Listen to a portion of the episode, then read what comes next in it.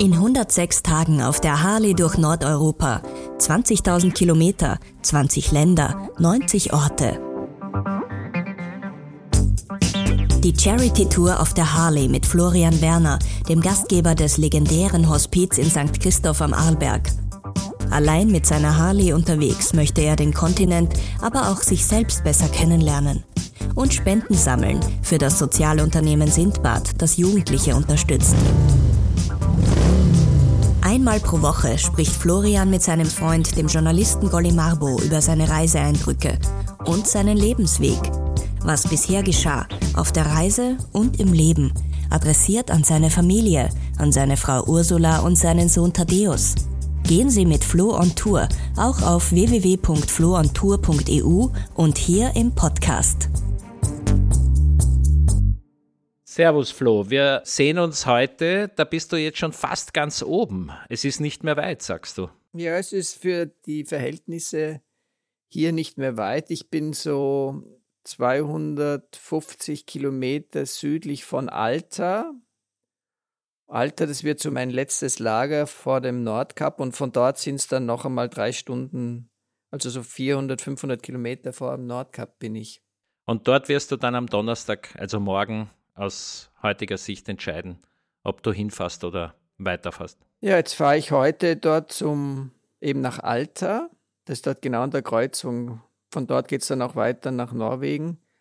Und dann, dort muss ich halt schauen, wie es ist. Ich keine Ahnung. Das Wetter ist leider nicht gut. Gestern hatten wir noch einen traumhaften Tag, aber heute ist es wieder regnerisch und die Berge oben sind schon angezuckert. Also es zieht schon runter. Also das ist echt so der letzte Abdruck die letzte Chance. Also viel später hätte ich nicht mehr kommen dürfen, dann wäre es gar nicht gegangen. Und jetzt schaue ich halt einmal morgen, wie sich das Ganze darstellt.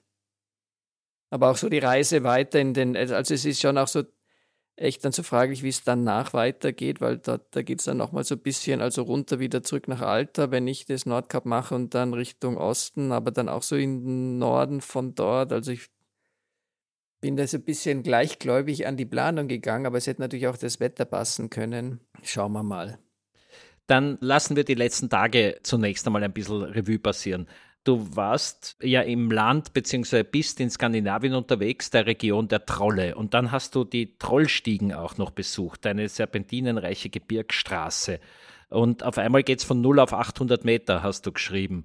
Hast du dich da wieder vertraut wie in Tirol gefühlt oder wodurch unterscheidet sich das? Das hat man echt, das war so ein bisschen Schottland, also schottisches Hochland, weil da auch so eine Hochebene war. Also ich bin dort gefahren, gefahren, gefahren und dann geht es halt rauf, aber sehr eben eine Hochebene. Und dann fahre ich dort weiter und plötzlich sehe ich einen riesen Parkplatz und da stehen jede Menge Busse und, und Autos. Und habe ich mir schon gedacht, da muss ja was sein, weil sonst parken dort nicht die Touristen und habe dann abgebremst und bin auch hingefahren und habe dann eben das gelesen, dass da diese Trollstiege ist. Und die geht schon ordentlich serpentinenartig runter. Also für einen Nicht-Alpenländler ist das schon natürlich, bei uns sehen wir das öfters. Äh, aber das ist schon ordentliche Serpentinenkurve hinunter, die dort geht. Aber es war echt witzig, dass da plötzlich diese Trollstiegen daherkommen. Aber die Landschaft war so ein bisschen wie in der Hochebene Schottland.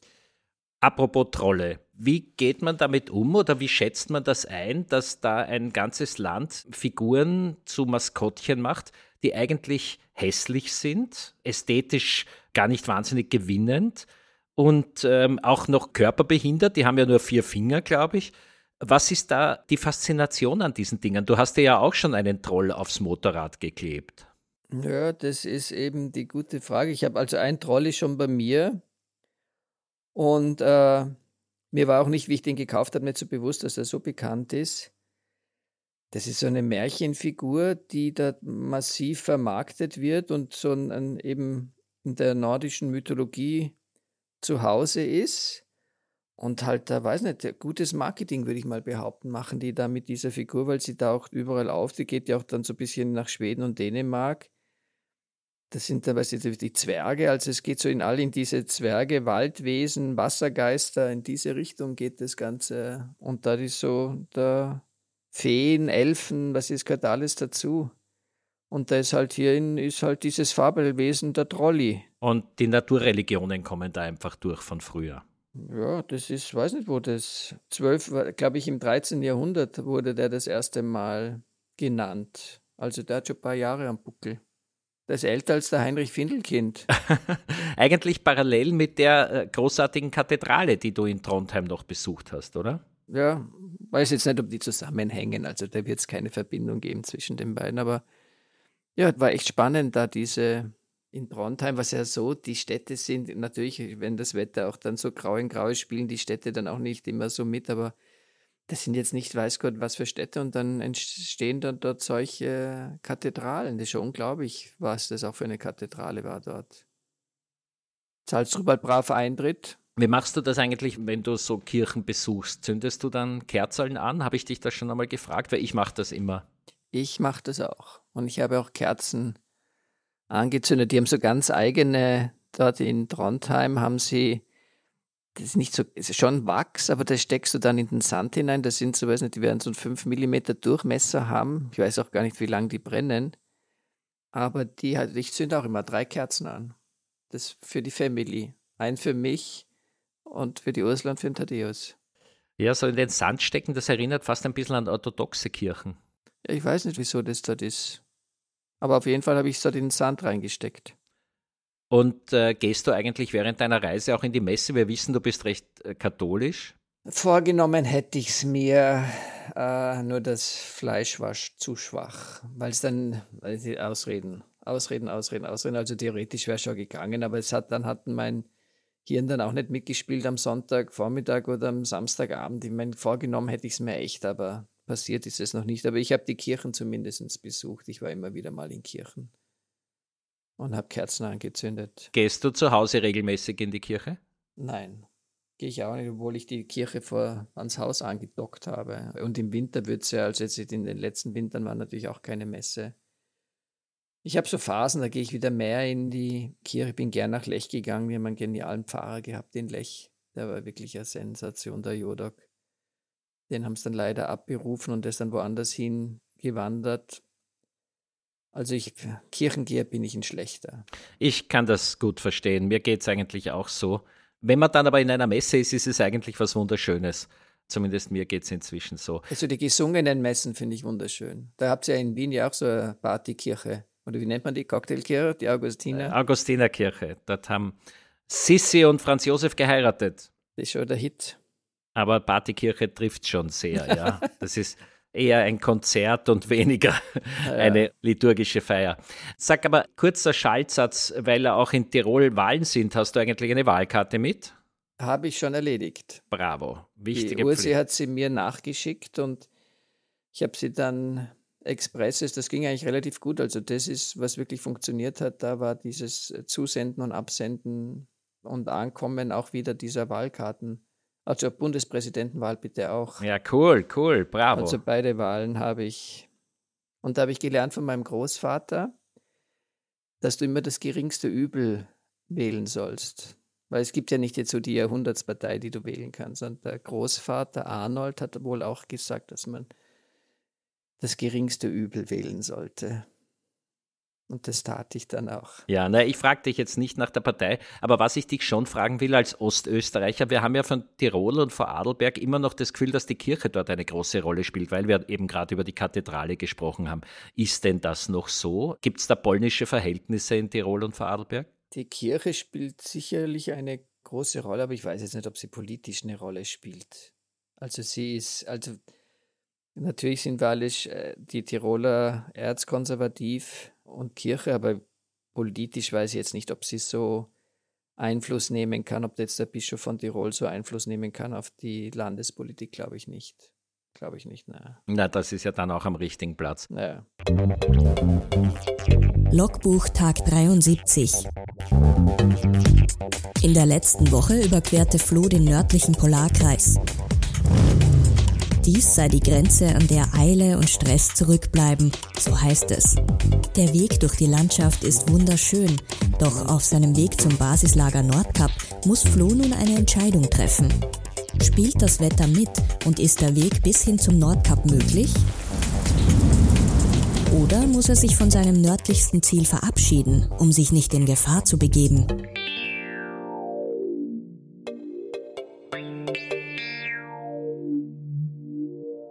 Du, dann gibt es noch ein Foto, das ich der Kirche zugeordnet habe, aber vielleicht war es auch falsch, ein Kondolenzbuch für Queen Elizabeth. Erstens hast du es unterschrieben und zweitens war es in einer Kirche aufgelegt? Ja, es war in der Kirche in Trondheim aufgelegt und ja, ich habe dort auch reingeschrieben. Ich habe gesagt, wenn ich da schon die Möglichkeit habe, da stand ja auch das Foto von der Queen, wenn ich da schon die Möglichkeit habe und das war ja schon eine geschichtsträchtige Person, die Dame, dann nütze ich das auch und da musste es auch nicht stundenlang anstellen. Also da war bis hingegangen, hast unterschrieben. Also ich musste nicht queuen, dass ich dort reinschauen kann. Aber sie sind brav immer wieder. Ich habe das mal so ein bisschen beobachtet. Es wurde brav immer wieder kamen die Leute aus den verschiedensten Nationalitäten, also auch Asiaten habe ich gesehen. Die erkennst halt dann, wo sie herkommen, so ungefähr, die dann auch was reingeschrieben haben.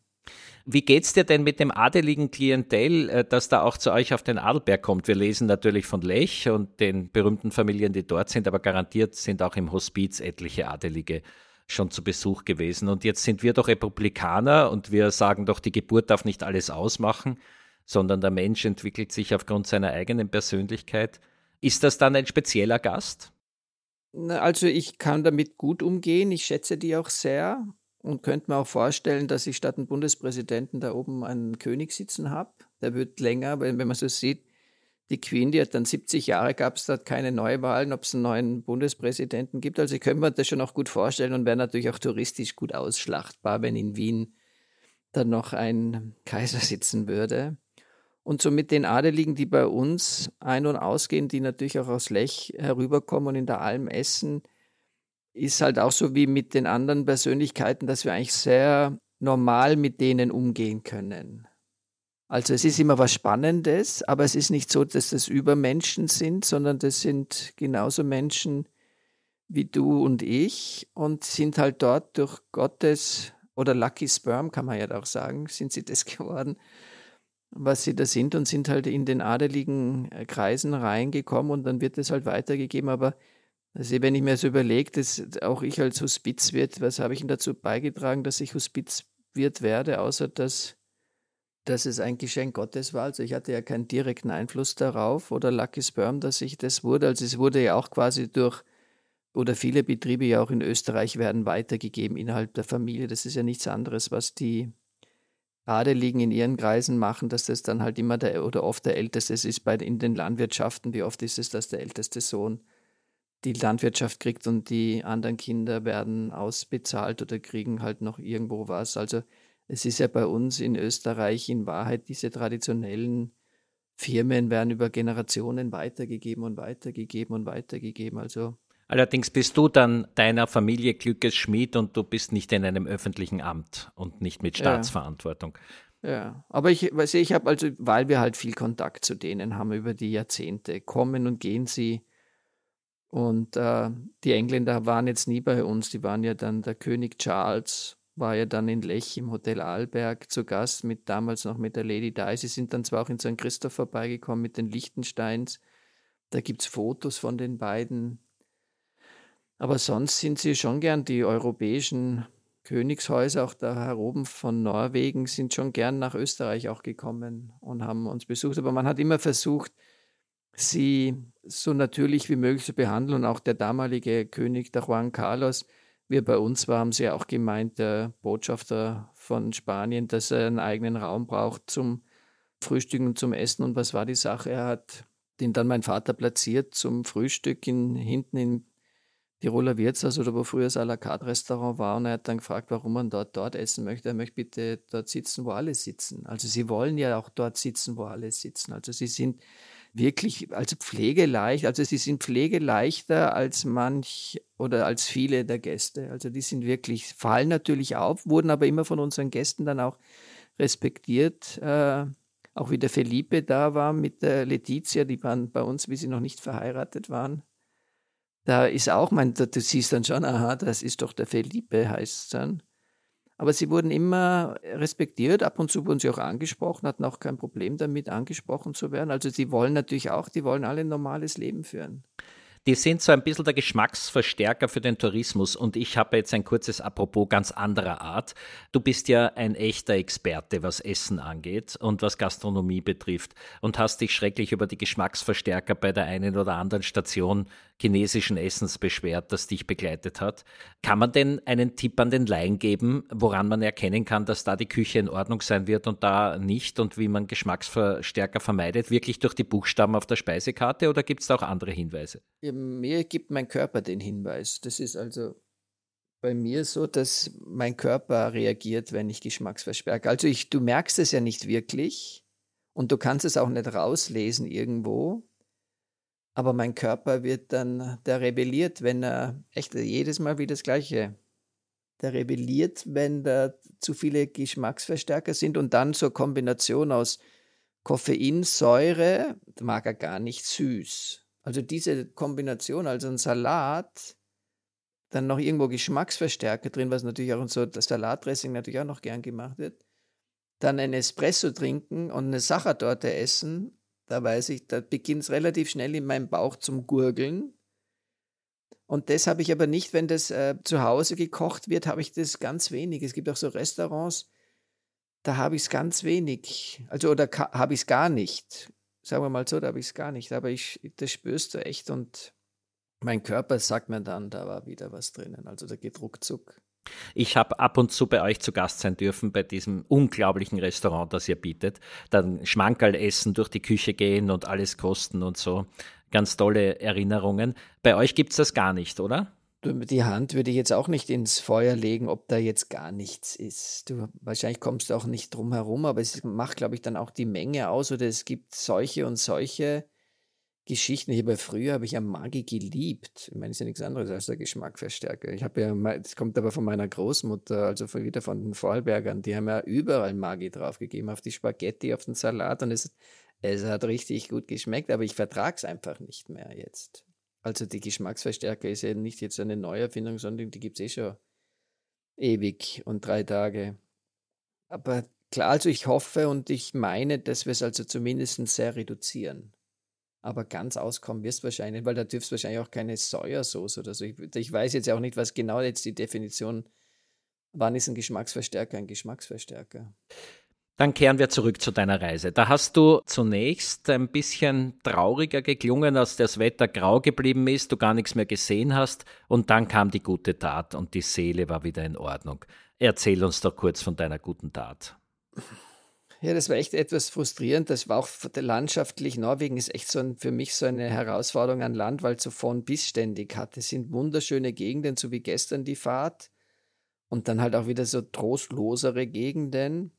Und da war ich halt auch unterwegs und habe mich schon gewundert, wieso ich nur eine 80 Kilometer Etappe hatte von Trondheim Richtung Norden. Habe ich überhaupt nicht verstanden, aber war so. Dann, und landschaftlich auch nichts sagend. Und dann bin ich eben in diesen nächsten Ort gekommen und habe gedacht, jetzt muss ich schauen, was gibt es dort und habe dann gesehen, da gibt es eben dieses äh, SS-Gebäude, habe aber das nicht als SS-Gebäude definiert gehabt und bin halt dann einfach hingefahren und dann war das war echt, also da standen so Autos auf der Straße, aber es war so, der Nebel ist herumgezogen und dann gehst du da rein in diesen Vierkanthof und kein Mensch weit und breit, aber es ist alles erleuchtet gewesen und das Buffet war an eine Gedenkstätte für Nazi-Verbrechen. Ja, das war ein Strafgefangenenlager. Und dann bin, hat er mich allein, dann ist doch ein Mann gekommen, hat er mich allein runtergeschickt.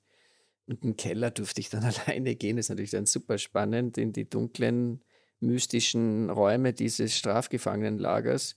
Also das war echt frustrierend. Und dann hat mir noch ein anderer gesagt, ich soll doch noch das Haus anschauen, wo der Kommandant gewohnt hat. Und der hat zwar in der Nähe gewohnt, aber da war ein Wald dazwischen, dass er diese Gräueltaten, die er verursacht und mitträgt, nicht sieht, also dass er die nicht mitbekommt. Und dann bin ich von dort dann eben zu meinem Haus gefahren und dort habe ich dann einen Pilger, der vom Nordkap, der ist zum Nordkap gefahren mit der Eisenbahn und dann zu Fuß runtergegangen. Ich meine, das ist ja schon nochmal ein Wort.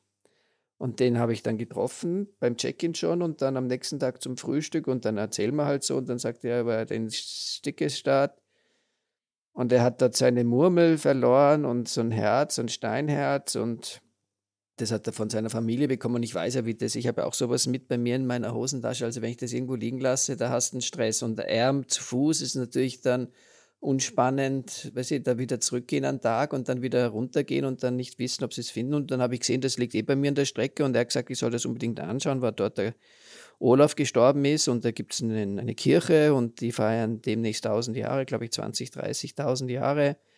Und dann habe ich gesagt, die fahre ich hin und schaue, ob ich das sicherstellen kann und dann kann ich sie mir zuschicken. Und dann habe ich gesehen, wie nahe das ist. Das waren nur so 30, 40 Kilometer und dann bin ich hingedüst die haben es dann auch gehabt, also es wurde sichergestellt, dann konnte ich mir das anschauen und hatte das Vergnügen, eben ein Wikinger Langhaus anschauen zu dürfen und das echt cool gemacht, also neu aufgebaut, also aber auf alt, wo sie sehr viele Schulklassen hinbringen und denen so ein bisschen zeigen, wie die Wikinger gelebt haben. Und dort ist auch dann diese Schlafstätte für die Pilger, die wunderschön ist, auch so nach dem Vorbild der Wikinger.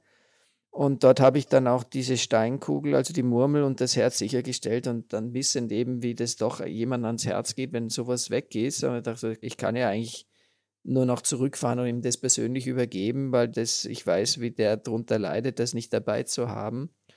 Und dann, das war ja kein Heckmeck für mich in Wahrheit, dann bin ich halt nochmal die 30 Kilometer zurückgefahren und habe ihn davor schon angerufen und habe gesagt, du, ich habe es gefunden, ich komme, wo bist du? Und er war dann noch in dem, wo wir uns eben verabschiedet haben in der Früh und dann habe ich es ihm zurückbekommen und natürlich hat er sich riesig gefreut, dass er seine Wegbegleiter dabei hatte oder diese Gaben von seiner Frau und seiner Tochter, weil ich weiß nicht, ob die, die Putzfrau hat sie dort gefunden und hat sie aber, aber vom Spiel, das dort in dieser Herberge lag, war liegen lassen. Also ich weiß nicht, ob die das lange überlebt hätten. Und ich habe auch nicht verstanden, warum sie das nicht an die Rezeption geholt haben, diese zwei Teile. Also das war ist dann natürlich schon, habe ich aus Herzen tiefsten Herzen, tiefsten Überzeugung gern gemacht, dass ich ihm das zurückgebracht habe, dass ihm wieder seine Erinnerung an die Heimat übergeben konnte. Und das Grau war weg und du hast dich dann außerdem auch noch mit italienischen Schnulzen belohnt, die du äh, ja. gehört hast, als du durch die Nordwelt gefahren bist. Das mache ich aber, das ist, weißt du, das ist dann so aufheiternd. Das sind dann halt so die Lieder, weißt du, wenn du sagst, äh, früher hat man oder wie wir jünger waren, hast du dann bei unseren Autos die Fenster aufgemacht und hattest dann ein Italien-Feeling. Und ich muss ja Gott sei Dank das Fenster nicht aufmachen, sondern das ist einfach, weißt du, das hebt dann schon so dein, äh, du kennst diese Schnulzen, singst du überall mit und das das ist dann schon einfacher, weil an dem Tag davor habe ich dann klassische Musik gehört, die kam dann natürlich dann nicht gut mit dem Strafgefangenenlager und dem Wetter war die klassische Musik so nicht das Wahre, das dazu passt. Und da hilft einfach echt die Musik, die ist dann halt, und diese Schlager sind halt auf, weil sie Everybody's Darling und es ist lieb und nett und heile Welt und dann, das hilft schon, also es macht dann schon, äh, ist dann schon so, das Fahren ist einfach lustiger, weil die haben so einen, den Beat und es ist lustig und es ist, dann schon, äh, du grölst mit, keiner hört dich und du genießt es. Also es hilft dann echt, äh, so die Stimmung so ein bisschen lustig sein. Auf seiner Charity-Tour sammelt Flo Spenden für Sindbad. Das Sozialunternehmen bringt SchülerInnen aus Brennpunktschulen mit MentorInnen zusammen. In einem einjährigen Programm sollen die Mentees in eine für sie neue Lebenswelt eintauchen können und sozial gestärkt werden. Das soll Zukunftsperspektiven und einen Zugang zum Arbeitsmarkt eröffnen. Unterstützen Sie Sindbad auf www.floontour.eu.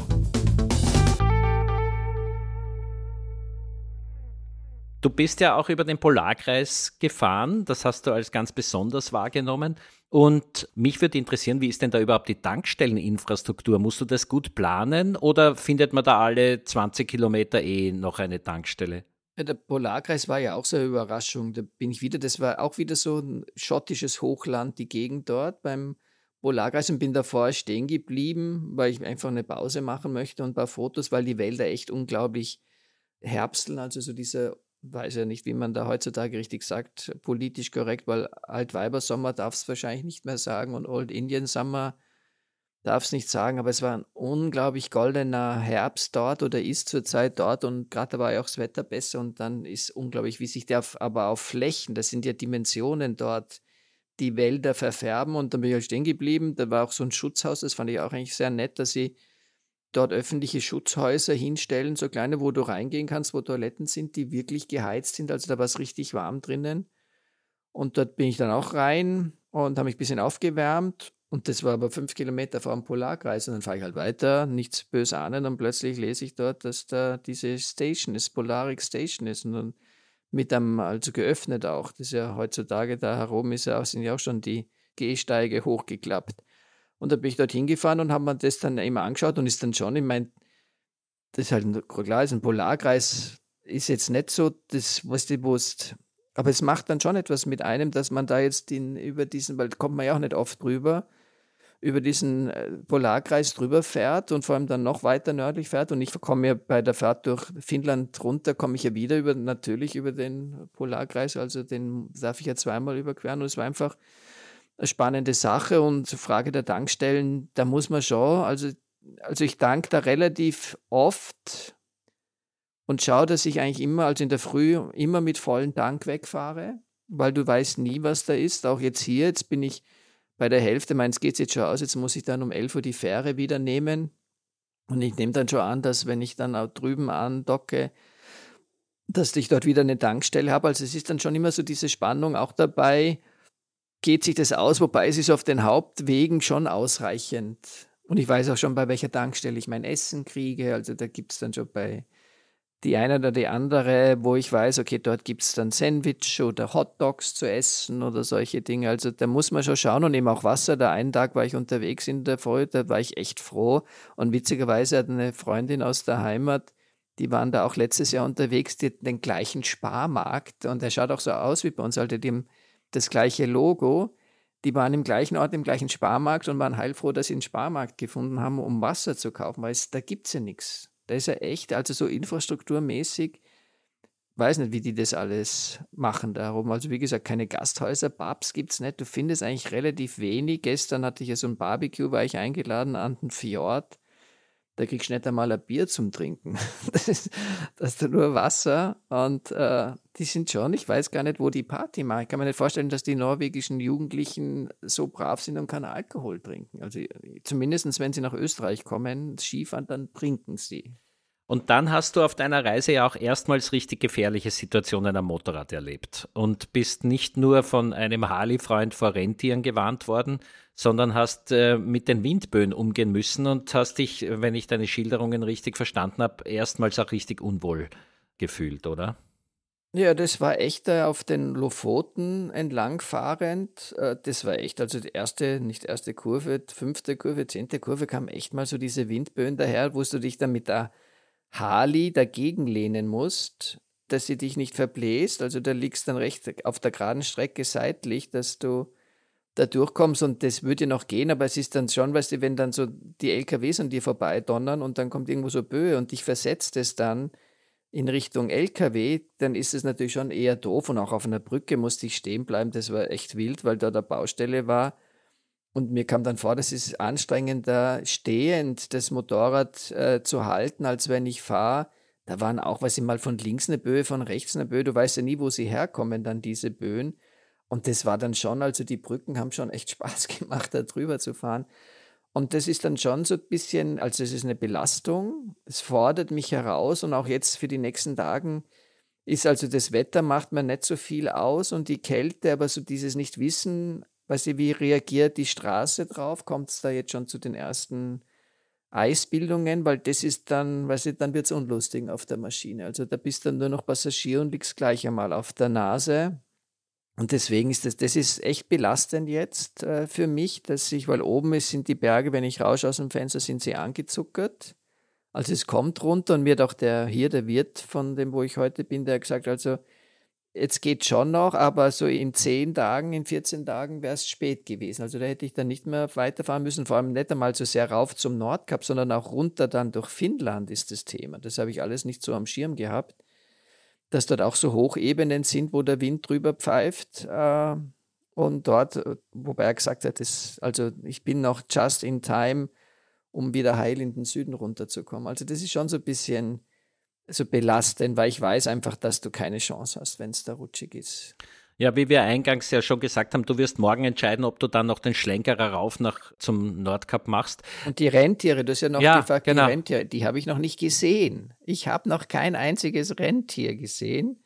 Ich werde zwar gewarnt, weil es 250.000 Rentiere hier gibt.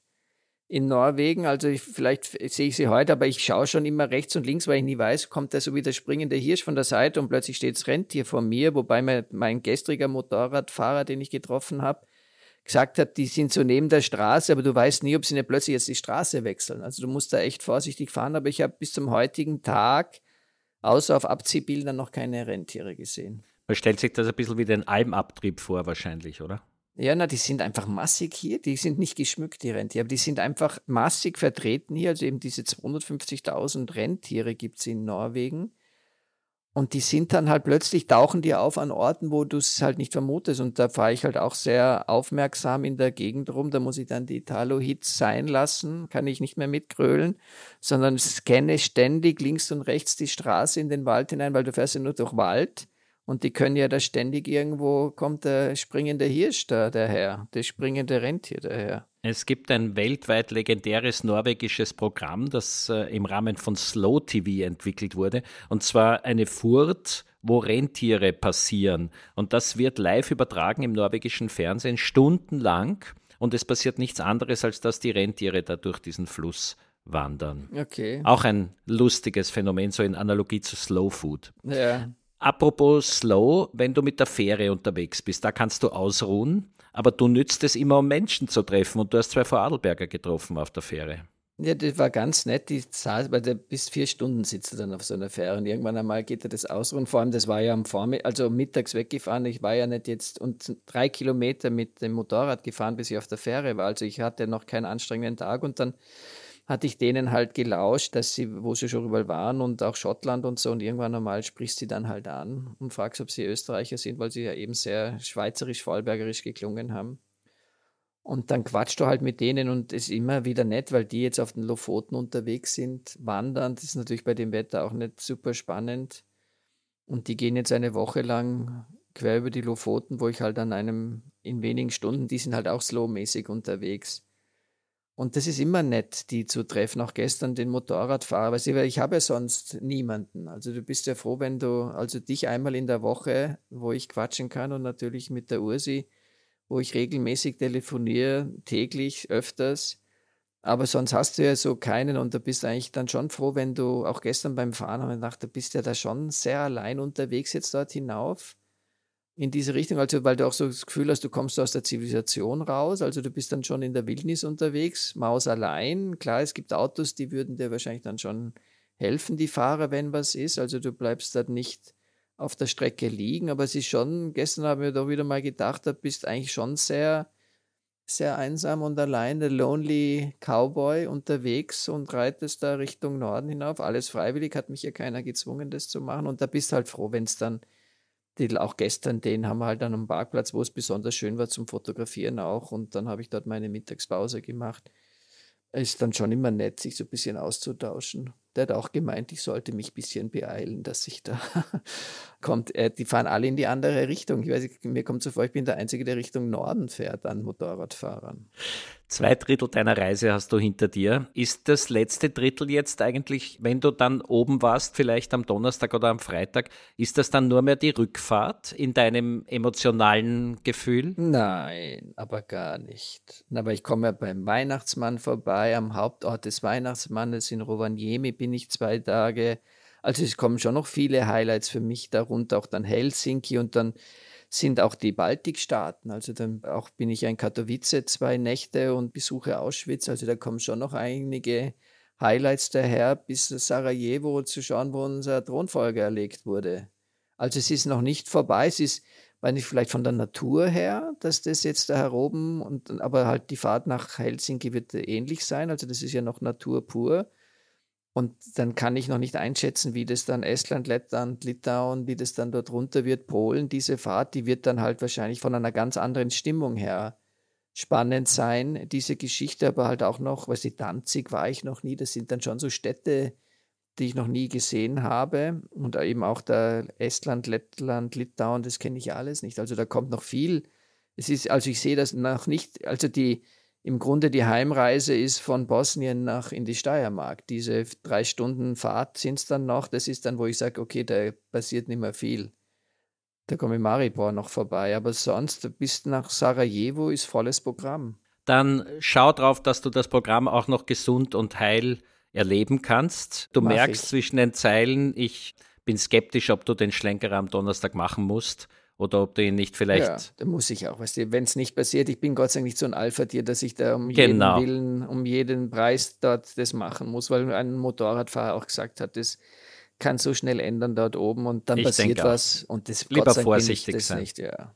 Pass auf dich auf, Flo. In diesem Sinne, wir werden im Blog verfolgen, was du tust und ja, wir beide danke. hören uns dann nächste Woche wieder. Jawohl. Alles Gute. Servus. Ciao. Baba. Ciao, ciao. Was bisher geschah. Die Charity-Reise durch Nordeuropa finden Sie überall, wo es Podcasts gibt und auf www.floontour.eu, bei Insta auf florian.werner und auf TikTok Florian Werner 373.